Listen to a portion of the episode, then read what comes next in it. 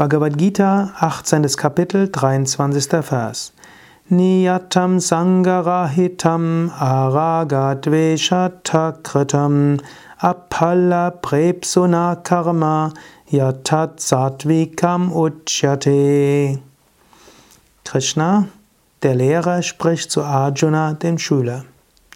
Handlung, die geboten ist, keine Verhaftung bringt und ohne Zu- oder Abneigung von einem Menschen ausgeführt wird, der keinen Lohn dafür wünscht, diese Handlung wird als Sattvik angesehen. Krishna spricht jetzt über sattvige, rajasige, tamasige Handlungen. Sattva heißt rein, lichtvoll, freudebringend und transparent machen, transparent für das Göttliche. Eine sattvige Handlung hat folgende Charakteristika. Sie ist zu tun, also sie ist ethisch und sie ist die Aufgabe, sie ist die Pflicht. Wir tun sie ohne Verhaftung, Araga, ohne Verhaftung. Also nicht denken, es hängt alles nur an mir. Und man weiß, wenn es jemand anders machen kann, dann bin ich auch bereit, es loszulassen, kann es jemand anders machen. Oder wenn die Umstände zeigen, dass ich etwas anderes tun müsste und dass es nicht sinnvoll ist, das weiterzumachen, dann kann ich loslassen, ohne Verhaftung. Ohne Zuneigung, ohne Abneigung. Also, man tut die Handlung, man überlegt nicht, mag ich es, mag ich es nicht, sondern ich mache es, weil es zu tun ist. Es ist ja geradezu ein wunderbares Training zu lernen, alles zu mögen, was ethisch verantwortbar ist und was Aufgabe sein könnte. Eine große Freiheit und großes Glücksgefühl kommt daraus. Dann keinen Lohn dafür wünschen. Auch etwas Wichtiges. Wenn du Dinge nur deshalb tust, um dafür etwas zurückzubekommen, bist du verhaftet.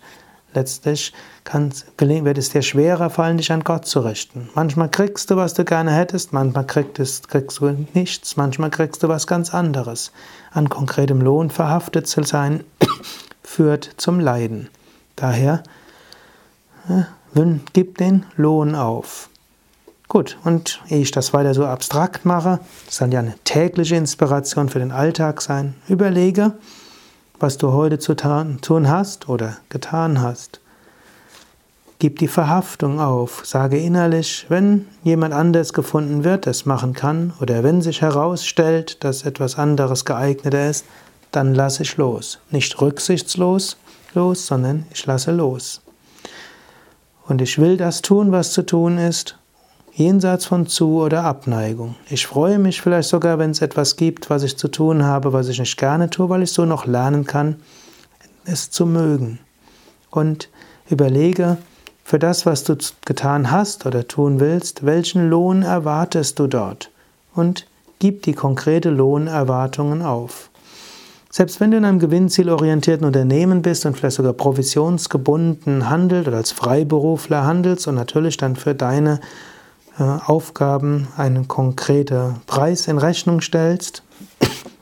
Geh, äh, mach, nimm dir vor, und selbst wenn die Situation kommen würde, dass der andere das nicht bezahlen kann, vielleicht weil er pleite geht hm, oder hm, weil mein Angebot nicht angenommen wird, dann habe ich die ganze Aufgabe umsonst gemacht. Selbst wenn das passiert, will ich gleichmütig bleiben.